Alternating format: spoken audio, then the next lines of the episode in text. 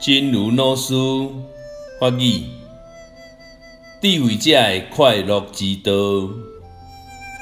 咱每一个人拢爱快乐，要安怎才会当快乐呢？爱替人想，发善心，做善事，讲善良的话，搁较彻底去扩展咱的慈悲心。这就是有智慧的人所发现的快乐之道。智者的快乐之道。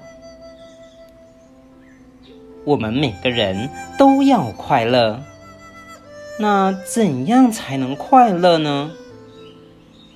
待人着想，发善心，做善事，说善良的话，极大程度地扩展我们的慈悲心。